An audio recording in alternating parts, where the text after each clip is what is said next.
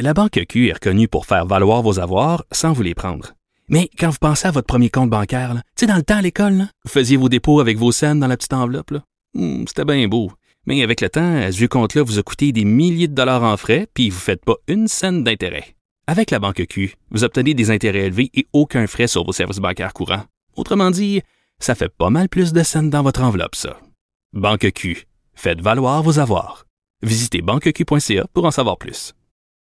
Au bout du fil, il y a Yasmine Abdel-Fadel. Bonjour.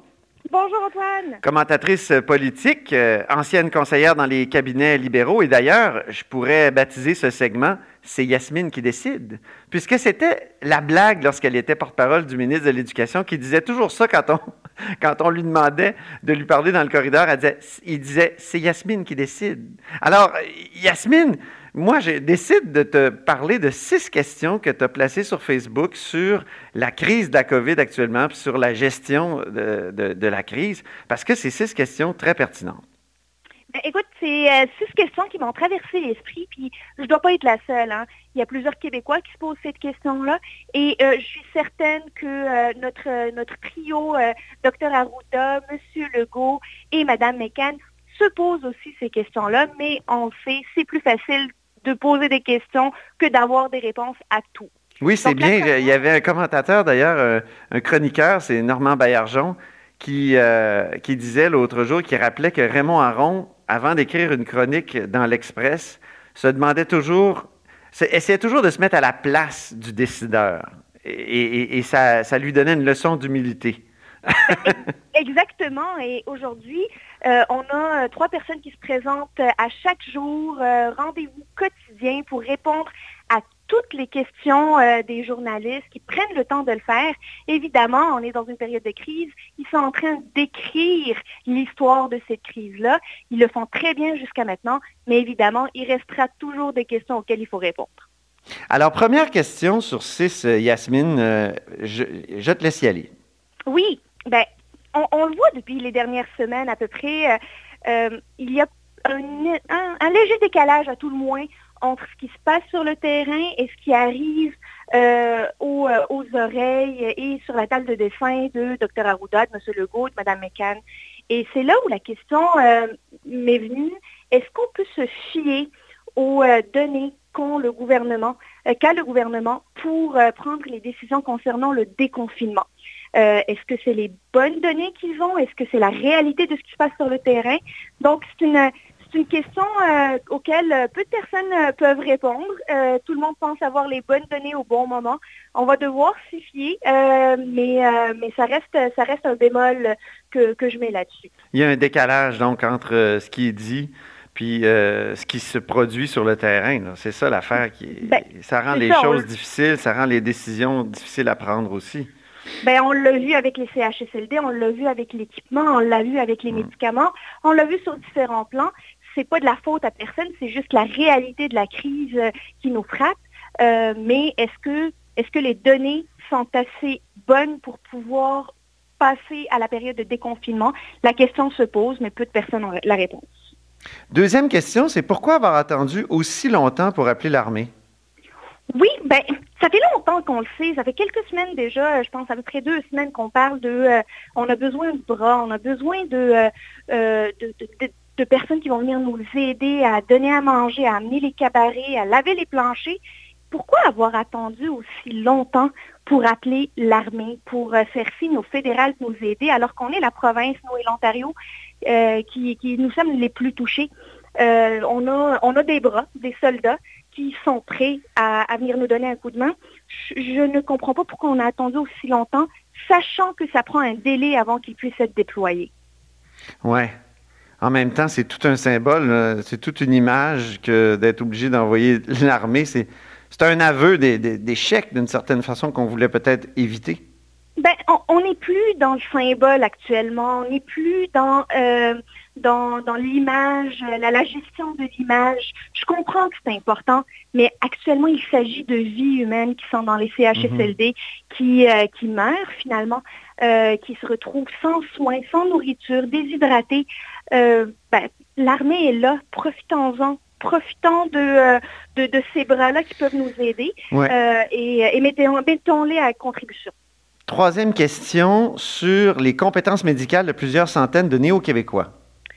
Ben oui, il y a, cette blague qui dit que, euh, qui disait à tout le moins avant euh, que euh, le, meilleur moyen de voir un médecin rapidement, c'est d'appeler un taxi parce qu'on a de fortes chances de tomber sur un, médecin formé à l'étranger. il y a plusieurs néo-québécois, des Québécois d'origine diverse, qui ont des, compétences médicales très importantes. On a des médecins, on a des infirmiers, il y a des personnes qui sont même dans le processus d'obtenir leur, euh, leur qualification à travers euh, les différents ordres professionnels au Québec.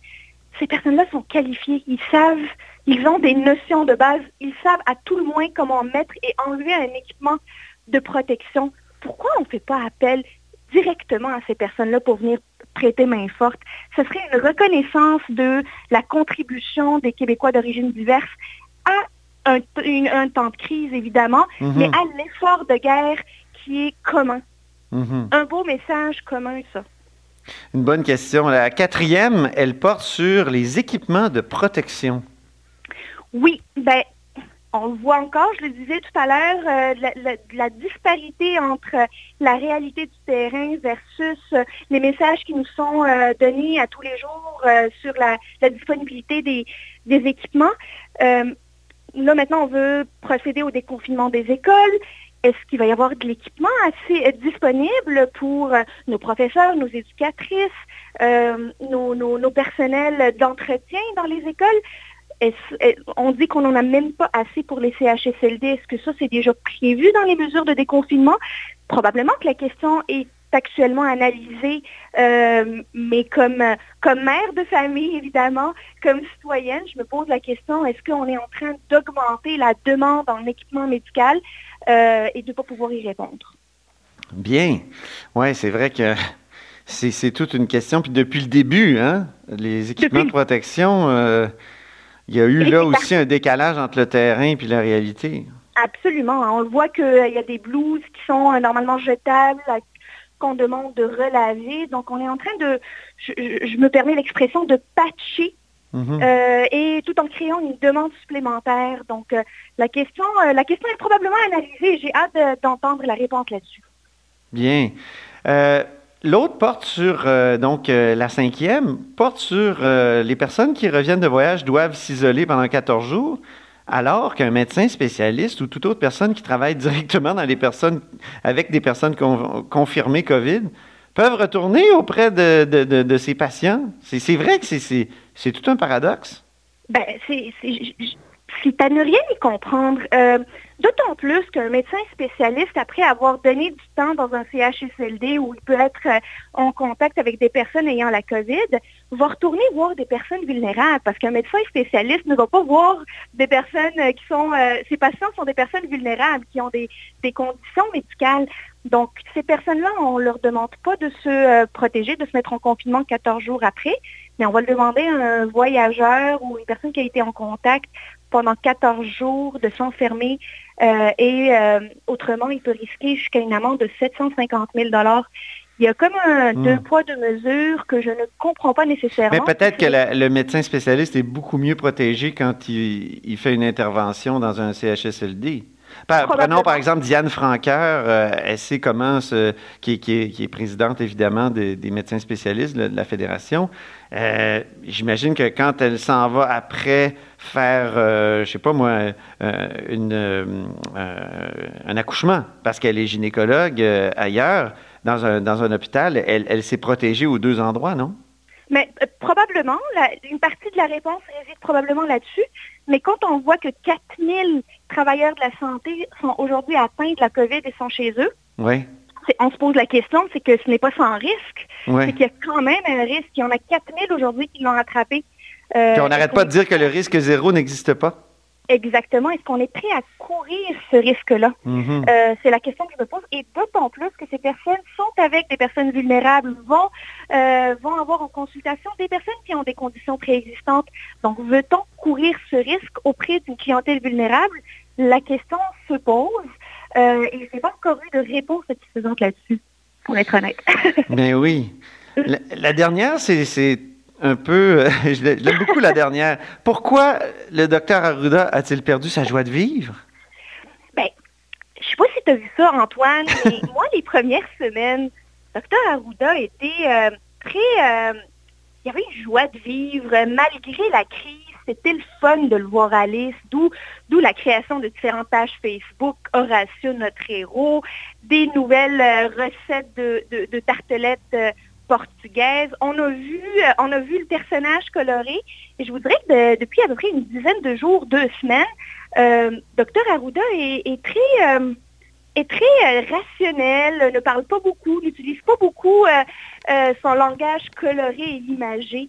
Et je me demandais si c'était ça témoignait de, d'une autre, d'autres données qu'on ne connaît pas, d'une, gravité de la situation ben que je ne voudrais pas exprimer autrement au départ, on disait ça va bien aller, tout ça, mais on s'est bien rendu compte que, en tout cas, pour ce qui est des résidences de personnes âgées, ça va pas bien. C'est sûr que dans la, population en général, je pense qu'on a réussi, puis dans les régions, on a vraiment réussi à, tenir le virus à distance, mais, à Montréal principalement, dans la grande région de Montréal, puis dans les, résidences pour personnes âgées, que ce soit des, RPA ou des, CHSLD, euh, c'est là où ça va mal.